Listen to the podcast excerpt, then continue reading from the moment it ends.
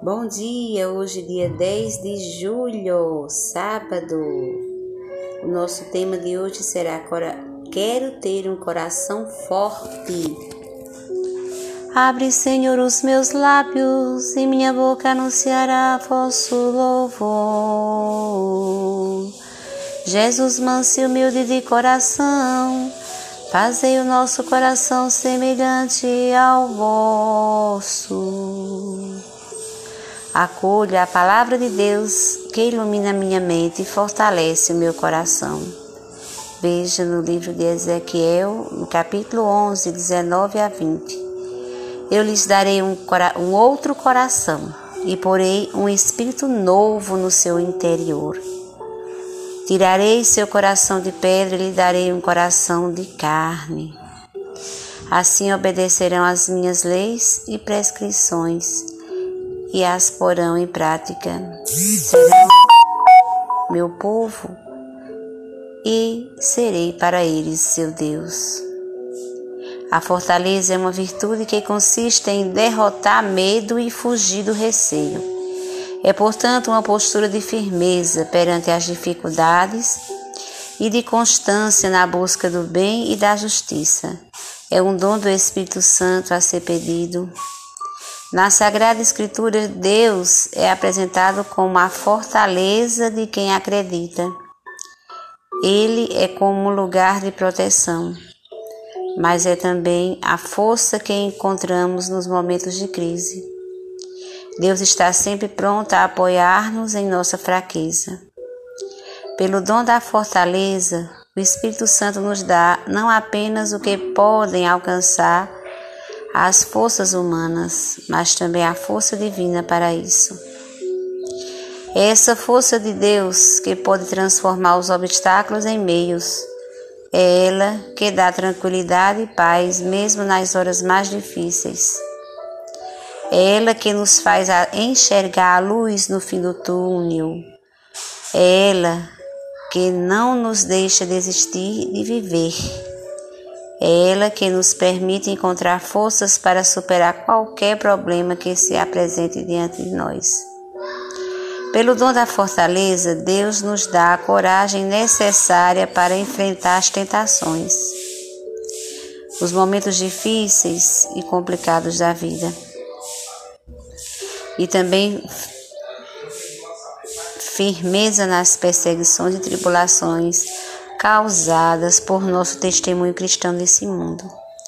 A fortaleza cristã sustenta a fidelidade dos mártires desde sempre.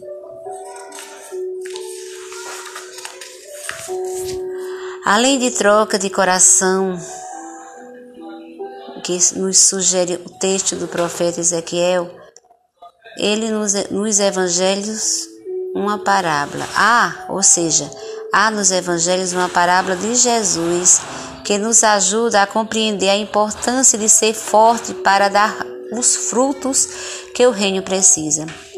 Um semeador sai para semear, mas nem toda semente espalhada dá fruto. Aos que caem pelo caminho são comidos pelos pássaros, aos que caem em terreno rochoso e no meio de espinhos, logo secam ou são sufocados pelos espinhos. Somente as que foram lançadas em terreno bom podem crescer e dar frutos. Como o próprio Jesus explica aos seus discípulos, este semeador representa o Pai, que espalha abundantemente a semente da sua palavra. A semente muitas vezes encontra aridez no nosso coração e, mesmo quando é acolhida, corre risco de permanecer estéril.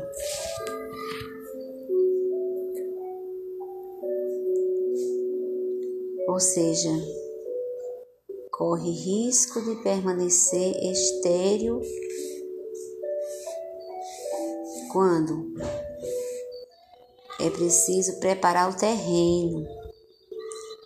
Quem somos nós para fazer a semente frutificar em nós? Afirmemos: é preciso preparar o terreno que somos nós para fazer a semente frutificar em nós. Com o dom da fortaleza, o Espírito Santo prepara o terreno do nosso coração, libertando-nos das incertezas e de nossos medos, de, de modo que a palavra do Senhor seja colocada em prática, de modo autêntico e alegre. É uma verdade, é uma verdadeira ajuda de nos livrar de tantos impedimentos e nos abre à vontade de Deus. Termino este tempo de oração, dispondo-me à vontade de Deus, rezando. Pai nosso que estás no céu, santificado seja o vosso nome. Venha a nós o vosso reino, seja feita a vossa vontade, assim na terra como no céu. O pão nosso de cada dia nos dai hoje, perdoai as nossas ofensas, assim como nós perdoamos a quem nos tem ofendido. Não nos deixeis cair em tentação, mas livrai-nos do mal. Amém. Senhor meu Deus, quero confiar ao coração do vosso Filho Jesus as preocupações e fadigas de todas as pessoas.